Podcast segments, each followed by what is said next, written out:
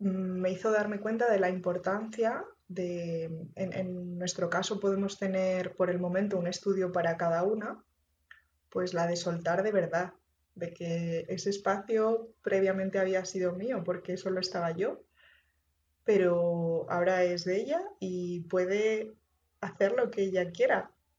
Si necesita que cosas salgan o cosas entren, eh, tendrá que ser decisión suya para que sienta que el espacio es, es propio, porque lo viví en ese momento, ¿no? Entendí la importancia de, de que no se sienta prestada en, en su propia casa.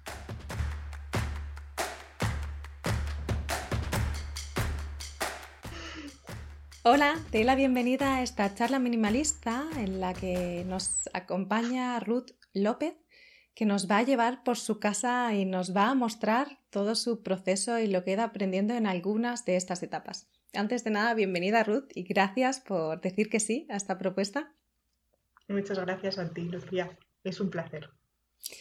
Eh, antes, la primera pregunta, ¿no? O, o, o lo primero que, que me gustaría preguntarte es como, ¿qué te lleva a ti? ¿no? ¿Cuál es ese detonante? Yo siento que siempre hay un clic interno o algo que nos lleva a embarcarnos en un proceso así. La verdad es que convivimos con nuestra casa durante todo el tiempo, pero solo hay un momento en el que dices, necesito hacer algo para generar orden o para ordenar.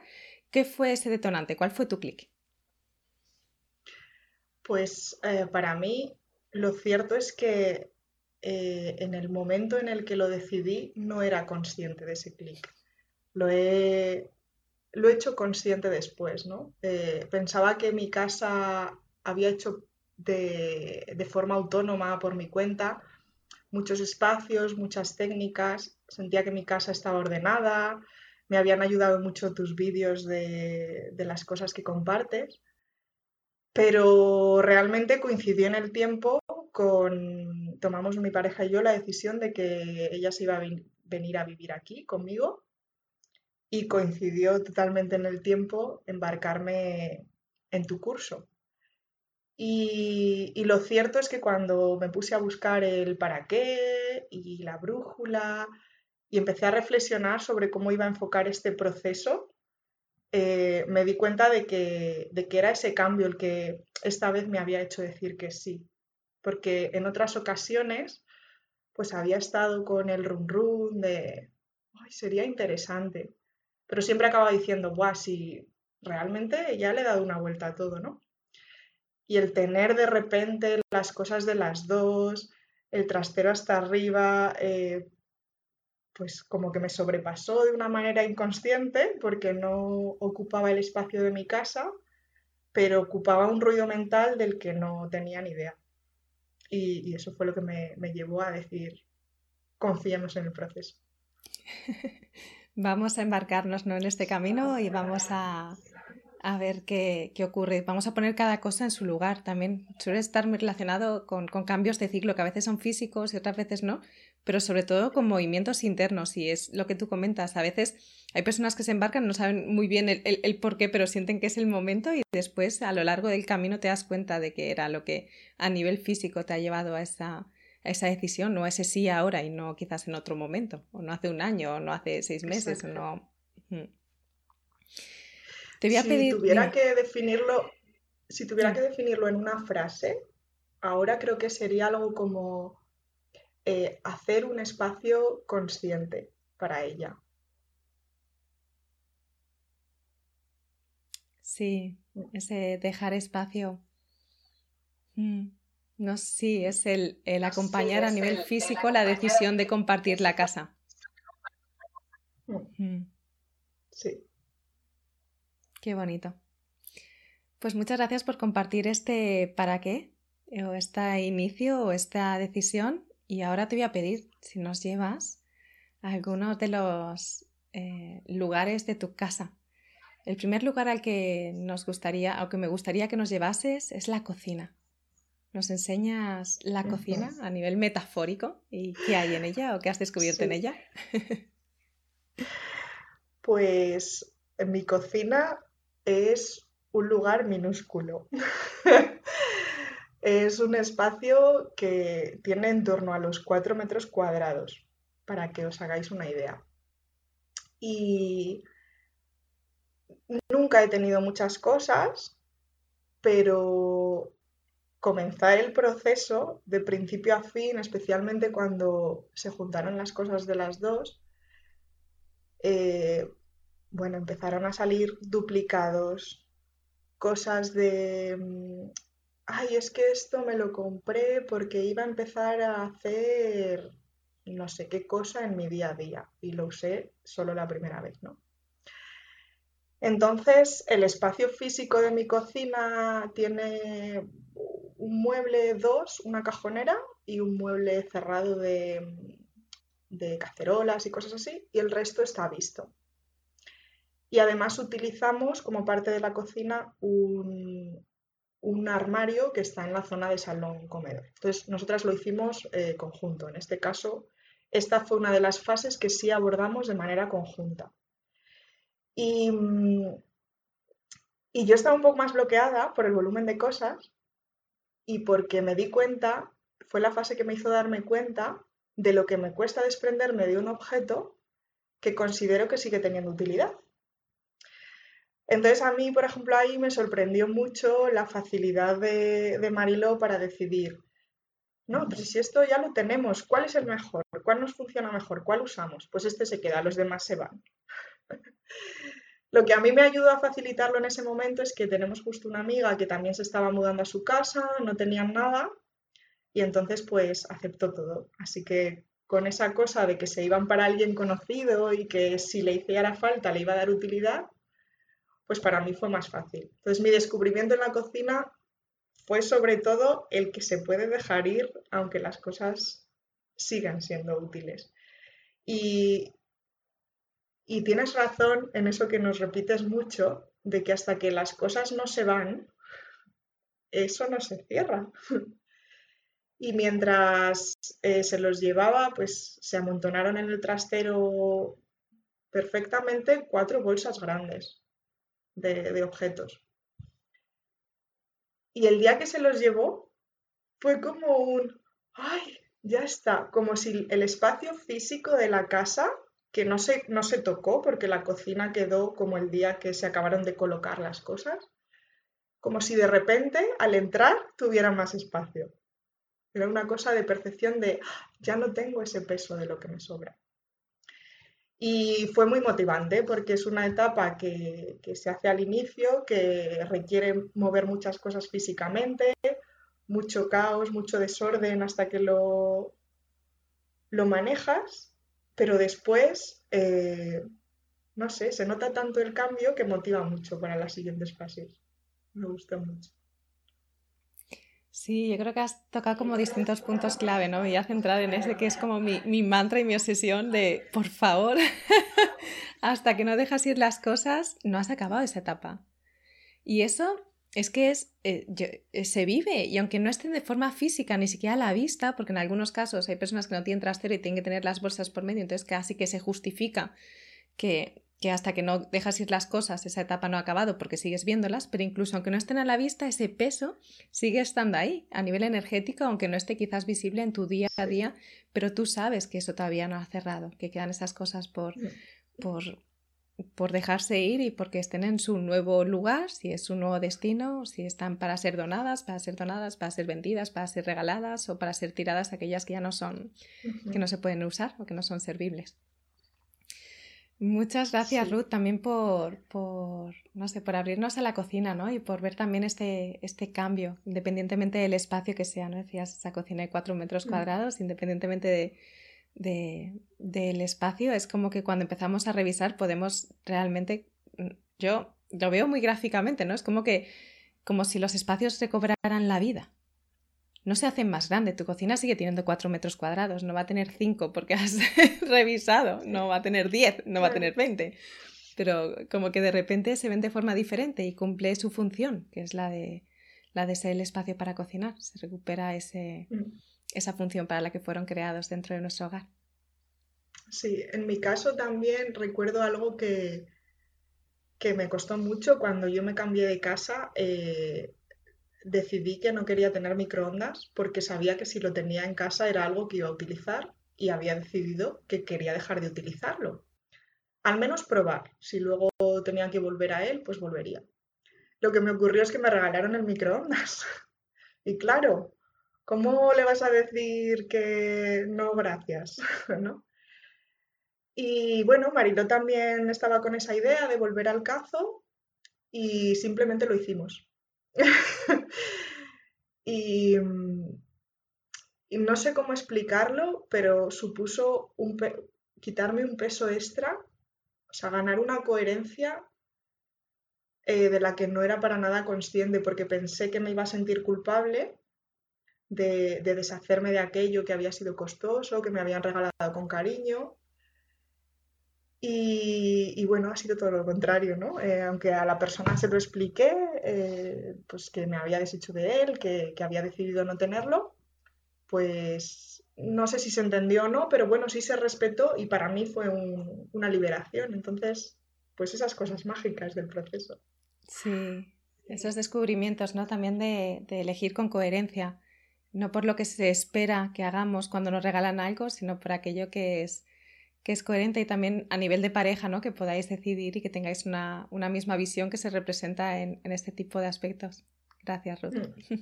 Mm. Vamos, voy a pedirte que nos lleves a otro espacio. Salimos de la cocina y voy a pedirte que nos lleves al salón. ¿Qué encontramos en tu salón? ¿Qué has descubierto por allí? En el salón encontramos espacio. espacio para ser vivido.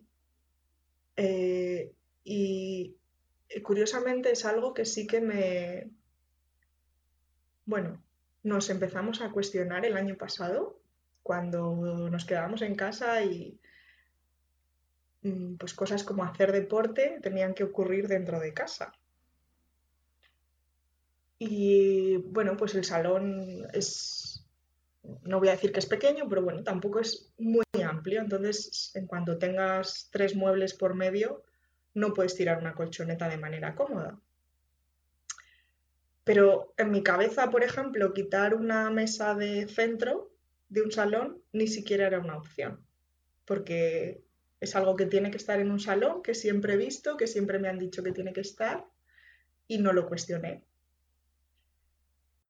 Y cuando hice el análisis funcional del salón, que en mi caso es salón comedor, lo vi tan claro. Fue un, pero si llevo casi desde que vine diciendo, este mueble me estorba, no lo uso.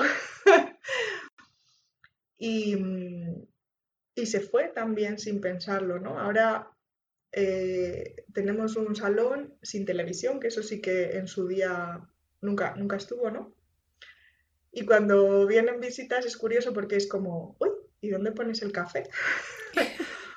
Entonces, pues en mi caso, por ejemplo, funciona mejor tener un taburete que sirve para sentarse y también para apoyar pequeñas cosas que puedas estar utilizando en el, en el sofá o cosas así salió un sofá, eh, nos hemos decidido de un sofá porque de repente era mejor estar en una postura cómoda cada una, elegimos unas butacas que pues que sentíamos que, aprovechaban mucho mejor el tiempo que nosotras eh, pasábamos en el, espacio. Y, y hasta entonces a lo mejor lo único que había hecho era intentar encontrar un sofá que encajase mejor en el espacio que tenía. Entonces, para mí el análisis funcional de mi salón ha sido como el día y la noche.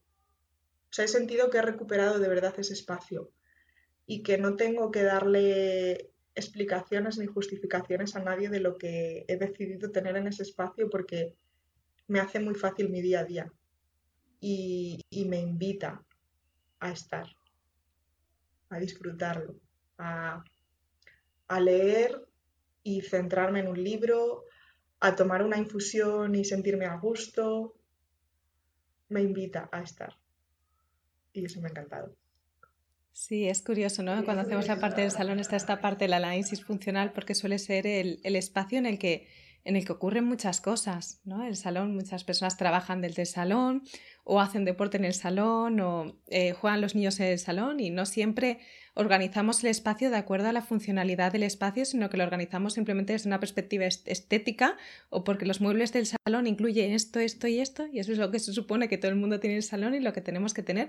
Y cuando te cuestionas y sientes cuál es el salón coherente con tu estilo de vida, ahí desde entonces puedes tomar decisiones y decir, ah, pues quizás esto que todo el mundo tiene, quizás yo no lo necesito. Y recuperas el salón que se ajusta a, tu vida en presente, aquello que es coherente con, con tu momento. Mm. Me alegro mucho de que tengas esos espacios para disfrutarlo, ese leer, ese estar. Y ese aprendizaje de, a pesar de que algunas de las cosas que he comprado sí que lo hago con esa visión en el largo plazo, de que sea algo de calidad, coherente con lo que busco y todo esto, comprarlo o traerlo a casa con la idea de que no va a ser para siempre. Puede que sí, pero si se va no pasa nada, porque a lo mejor nuestras características cambian, nuestras necesidades cambian, nuestros gustos cambian y y me ha hecho darme cuenta de que el espacio puede cambiar conmigo. Y está bien. De hecho, está, eh, para mí funciona mejor, me hace sentir mejor. Sí, este tipo de reflexiones es algo que no siempre nos planteamos y lo cierto es que a lo largo muchas veces se viven en una misma casa durante muchos años y en esos años cambian las circunstancias. Eh, si alguien tiene hijos, los hijos van creciendo y cambia la funcionalidad del espacio. Si alguien vivía sola y ahora vive en pareja, cambia la funcionalidad del espacio. Si alguien tiene un tipo de trabajo y después tiene otro, cambia la funcionalidad del espacio y es coherente que nuestras casas tengan esa flexibilidad para adaptarse a aquello que, que, necesitamos realmente. Qué bueno, me alegro muchísimo, Ruth. Esto no implica que tengamos que cambiar cada dos segundos o cada mes todos los muebles. Simplemente que hay una forma de mirar la casa que cambia, que evoluciona y que se ve de forma flexible, no como algo rígido que nos encorseta, sino que algo, algo orgánico que se mueve con, nosotras. Totalmente. Te voy a pedir, Ruth, que nos lleves a otro espacio. Hemos pasado por la cocina, nos has llevado al salón y te voy a hablar de un espacio que aunque sé que no tienes, mm, sé que es importante y es el dormitorio infantil. ¿Qué ocurre aquí? Sí. Eh, bueno, como el dormitorio infantil va después del salón, yo creo que me ayudó totalmente a, a sentir que había, que algo, un aprendizaje había cambiado dentro de mí que eso creo que es de las primeras veces que lo siento con este curso. Voy a intentar explicarlo. Em, en mi casa actual no tengo dormitorio infantil y, hice la reflexión, hice el trabajo sobre mi dormitorio de, infancia, el último que he tenido. Recuerdo dos a lo largo de mi vida, pues digamos que el último. Y y me di cuenta que pues en, mi casa siempre eh, habíamos tenido muebles para toda la vida. Yo hice el cambio de dormitorio aproximadamente cuando era adolescente y sí que hubo un cambio de muebles, pero se plantearon como estos van a ser para siempre. Y de hecho han sido los que han estado en, en mi espacio hasta que dejé la casa de mis padres. Y mm, reflexionar sobre cómo había vivido aquello, pues me hizo darme cuenta que, sí que ha habido varios momentos en mi vida que he sentido, en su momento no entendía por qué, pero como que tenía que deshacerme de cierto panel o cierto escritorio o una mesita, como que me pesaban demasiado, a pesar de que en el momento que, que las elegí sí que las pude elegir yo y me gustaron el hacer esa reflexión, pues a, mí me llevó a, entender que, obviamente, por, por la fase vital en la que era, que era mi adolescencia, pues cuando se movieron cosas fuera, en mi vida, en mi mundo, en mi entorno, seguramente yo necesitaba ver ese reflejo en mi espacio, en, en, el único espacio en la casa que consideraba mío.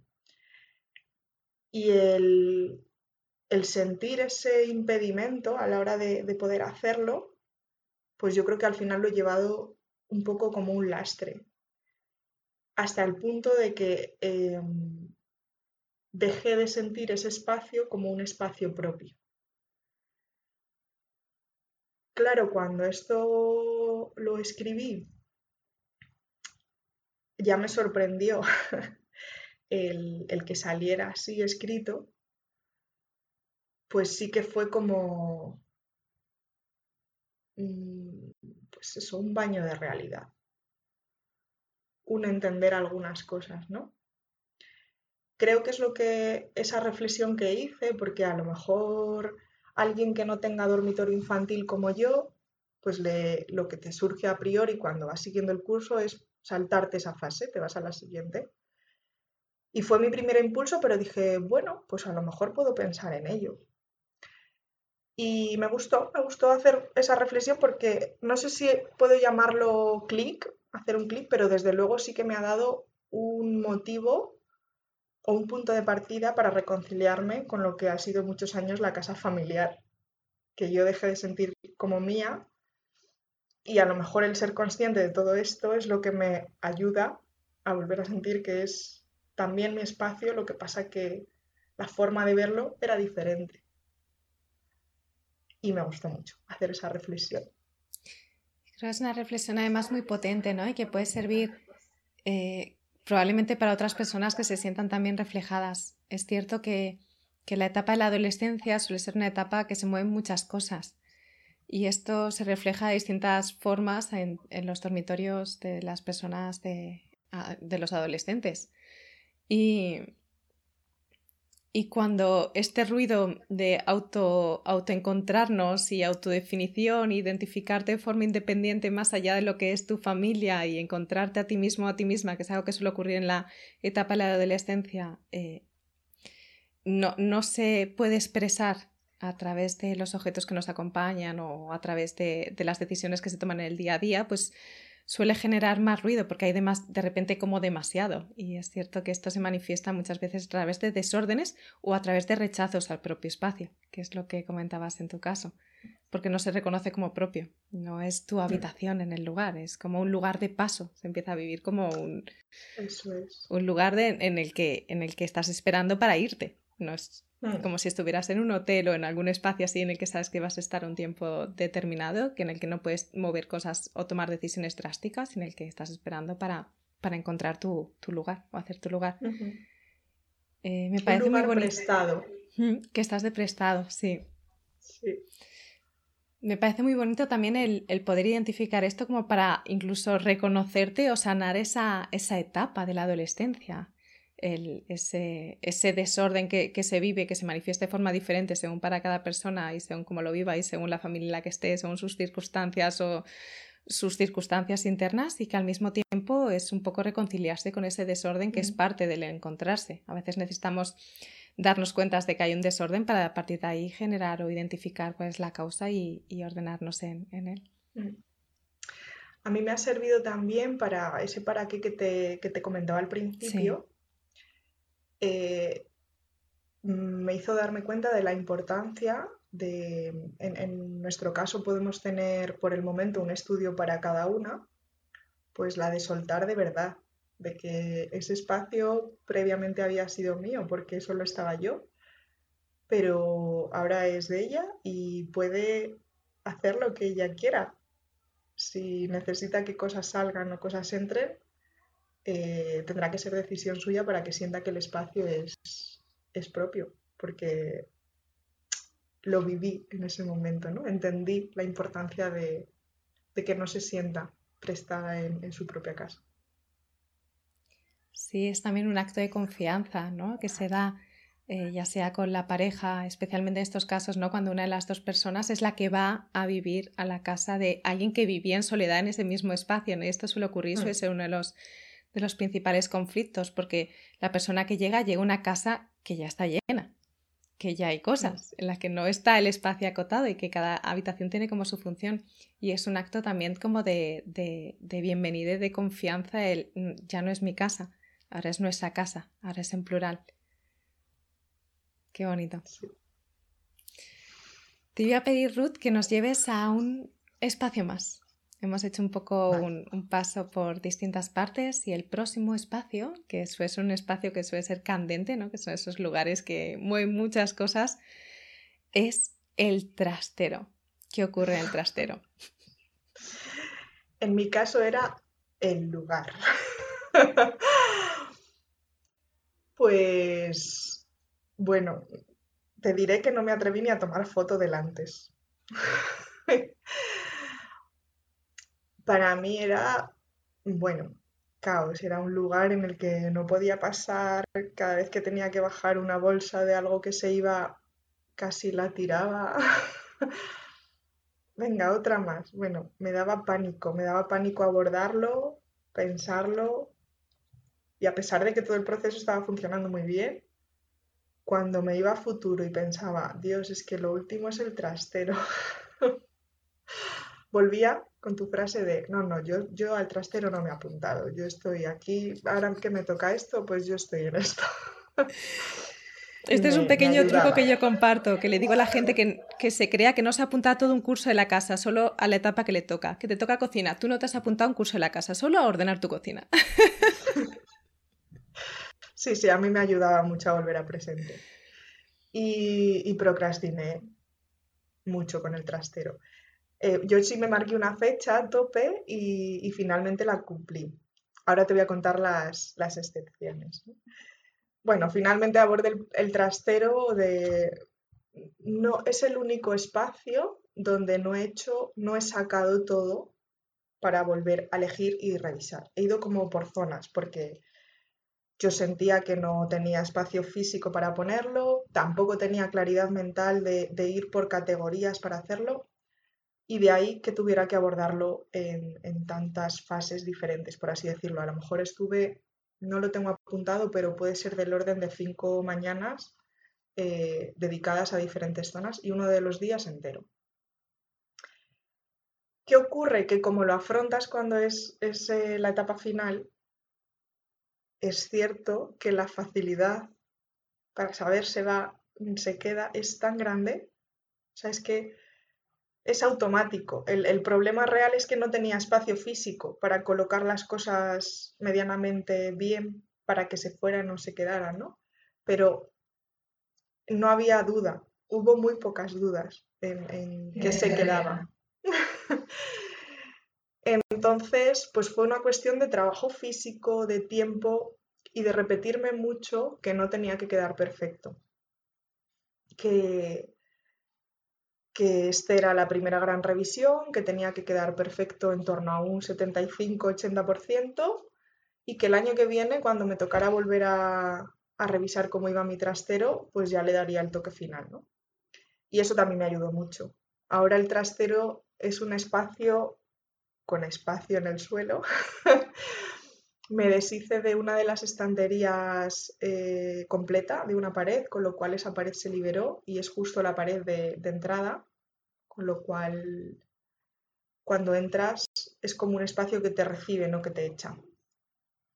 Y, y, lo poco que se ha quedado está muy bien clasificado, hay cosas de repuestos, hay temporalidad, y aunque es posible que si vuelvo a hacer otra revisión integral el año que viene, porque yo sí me he marcado cada mes eh, volver sobre uno de los espacios, es posible que, que puedan salir un volumen de cosas grande, una o dos cajas. Lo que se ha quedado me hace sentir tranquila. Ahora no me asusta entrar al trastero o, o pensar en que tengo que buscar las cosas de Navidad o hacer el cambio de temporada del armario, cosas así, pues como que sé dónde están.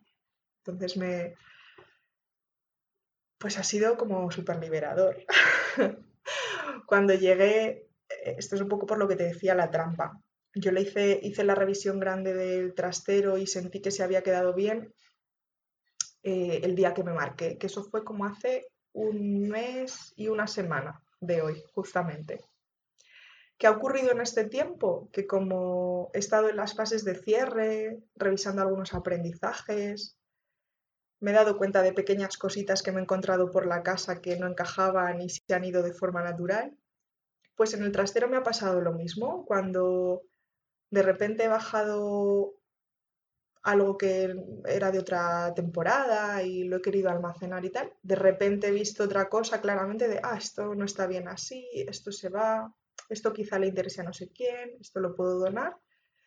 Y durante otras tres semanas después de, la fecha de fin han ido saliendo cosas de, de manera muy natural, muy orgánica, sin bajar al trastero a revisar. Y eso pues me ha gustado mucho porque mi sensación ahora es que el trastero no es un trastero, podría ser hasta un poco un lugar de inspiración porque he puesto cosas bonitas, he colgado eh, cosas que a lo mejor en mi casa no tenían espacio, pero de las que no me quería deshacer y quería ver de vez en cuando y eso me gusta.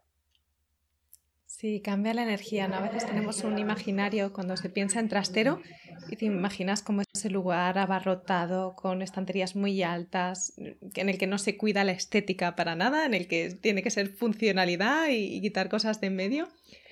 Y de repente cambia, se vuelve un espacio más de la casa, no es un lugar como una cueva, ¿no? A la que muchas veces como que se tiene miedo, incluso, ¿no? El trastero, ay madre, el trastero. Y, y pasa a ser un, un, complemento de la casa al que no vamos tan asiduamente como podemos pasar por otros espacios, pero que sigue siendo parte nuestra. Sigue siendo parte de nuestro hogar y que puede estar incluso decorado y que... Y, y, sí, sí, me alegro mucho porque sí que es cierto que el trastero está al final del todo por eso mismo, ¿no? Porque tiene un volumen normalmente mayor de, objetos, pero ya se hace al final en el que es simplemente la gestión del volumen porque ya se sabe, tú ya sabes a qué decir que sí y a qué decir que no. Sí. Y, Me ha ayudado mucho también a eh, las cosas que aún no tengo en casa, que, tengo pues algunas en casa de mis padres, otras en, los pueblos de mis abuelos. Y, y cuando pensaba en ellas al principio, bueno, antes de plantearme siquiera embarcarme en el proceso, decía, ay madre, ¿dónde voy a hacer hueco ahora para cuando me traiga esto? Claro, pues ahora pienso que algunas de las cosas que ni siquiera van a venir irán directamente a la venta y si no, pues se irán a la donación, pero ni siquiera me pesa el decir, tengo que encontrarle un hueco, porque si durante cinco años algunas cosas puede que hasta diez no han formado parte de mi vida, es que no forman parte de mi vida, solo tengo que ocuparme de, de darles un nuevo lugar. Sí, que estas son las segundas fases, ¿no? Que son esos espacios que, o esas cosas, pertenencias nuestras que están en otros lugares, que no están dentro de nuestra cotidianidad, pero que son nuestras. Esa energía es tuya, solo que está en otro espacio. Y muchas veces es un aplazar el tomar una decisión, el depositarlos en otro lugar. Y, y cuando haces el proceso completo, eh, te das cuenta de que algunas de ellas es que ni siquiera son coherentes y otras sí y tendrán su espacio en tu día a día y, en tu casa y no estar ahí ocultas en un lugar al que muchas veces ni siquiera se ven en años. Eh, están ahí simplemente guardadas, almacenadas. Mm. Y algo más, Ruth, porque tu caso es un poco particular. Y es que tú haces tu propio proceso y entonces te das cuenta de que quieres acompañar a personas en sus propios procesos. Sí. ¿Cómo es este clic, no? ¿Qué pasa aquí? Tú haces tu, propio camino y de repente, ¿qué, ¿qué, pasa? Pues yo, mm, la forma en la que tú tienes de trabajar, pues te admiro mucho porque me parece muy plena. Entonces, eh, yo por suerte cambié un poco el, rumbo de a qué me dedicaba y, tengo la suerte de trabajar hoy con personas, ¿no? Personas que tienen un, en mi caso, demencias, ¿no? Y es un, sector de, población al que me dedico de una forma que me llena muchísimo, ¿no? Yo me dedico a ocupar el tiempo de ocio, que es como muy gratificante para mí. Y cuando me planteaba ¿qué hacer? Así de pregunta general, ¿qué hago con mi vida? ¿no? Pues eh, me empecé a ver dedicándome a ayudar, o sea, hacer, no, no ayudar, sino hacer algo que aportara valor a las personas, que realmente pudiera mejorar su vida. Y observando un poco mi entorno y cómo funciona la gente, las casas, los trabajos, pues he empezado a ser consciente de la carga que supone aquello que se vive como desorden, tanto en cómo organizas una agenda, como en cómo tienes la estantería de tu casa, como en cómo distribuyes a los proveedores cuando te van a servir. O sea, no es solo a veces esos desórdenes objetivos que miras y dices, esto tendría que estar colocado de otra forma, porque ahora creo que eso no existe, ¿no? que es la forma en la que, la que lo percibimos. Y, y pues por algunas cosas de las que he hecho en mi vida me he dado cuenta que sí que lo había hecho un poco de manera natural, cuando había hecho, alguien me había pedido ayuda y bueno, pues a mi forma le daba alguna pauta que le podía servir. ¿Qué me ocurría? Que a lo mejor yo me había quedado solo en esa parte superficial y, sentía que le tenía que dar mayor profundidad de, de que ni siquiera era yo la que tenía que dar esa pauta, sino invitar a la persona que necesitas encontrar otra forma, pues yo te ayudo a ponerte a ello, pero va a ser tu forma, ¿no? Y, y en mí estaba viendo tantos cambios en el proceso cuando, como te comentaba al principio, ¿no? Si yo ya había revisado muchos espacios, había usado muchas cosas eh, de forma independiente que también me habían sentido y aún así estaba sintiendo que el proceso completo me estaba transformando, estaba transformando mi forma de ver el mundo, de ver el desorden, de sentirme en mi casa pues ¿por qué no? ¿Por qué no, ¿por qué no ayudar a expandir esta semilla de sencillez plena y de su visión en, otras, a otras personas, a otros entornos? Y, y me gustó mucho la idea. Entonces, con esto de confiar, pues como justo llego en el momento adecuado, pues allá que me embarqué. Y muy contenta. Sí, tú acabas de terminar, además acabamos de terminar la formación de organizadora profesional y ahora empezarás con las prácticas. Sí. Pues me alegro muchísimo, Ruth. Muchas gracias por, compartir este sendero, ¿no? Que, que implica eh, pues el para qué, ¿no? El para qué te embarcaste, las distintas zonas por las que no has llevado, un resultado que probablemente es un resultado diferente al, para qué te embarcaste. Y quizás como cierre te preguntaría, ¿se, respondió, ¿no? Ese, ese clic inicial de, hacer espacio para Mariló, para que la casa fuera, fuera vuestra? ¿Qué, es lo que has encontrado al final de este sendero del orden? Pues em, si se ha respondido y, lo he encontrado en cosas muy pequeñas que han supuesto algo muy grande para ella, ¿no? El poner un nombre en el buzón, el contar con un cajón en un lugar determinado donde antes todo estaba ocupado por mí. Al mostrar gratitud en esas pequeñas cosas, yo he sido consciente de la importancia de, dar ese espacio de manera consciente, ¿no? Y, desde el amor, que para mí era soltar, pero no era soltar a la deriva, era soltar de una forma que implicara que ella se sienta en, su hogar, en, que yo estaba aquí, pero es también su sitio, de manera igual, que he pasado de ser yo a ser nosotras y, y que así quiero que lo viva, que no se sienta prestada en su propia casa. Entonces, para mí, eh, sí que lo ha cumplido y, por su reconocimiento creo que ella también lo ha percibido, que al final era lo importante, ¿no? Si yo tengo esta idea mental de que sí es así, pero no lo siento por su parte, pues tampoco tendría mucho sentido. Pero sí, también lo he sentido y, y contentísima. Pues muchísimas gracias, Ruth. Me alegro muchísimo. Gracias por compartir tu camino, gracias por llevarnos por tu casa y gracias de corazón por haber confiado y haberte embarcado en esta aventura. Estoy segura de que seguirás con esta semilla y podrás acompañar a muchas más personas en sus propios caminos de, del orden. Gracias. Gracias a ti, Lucía.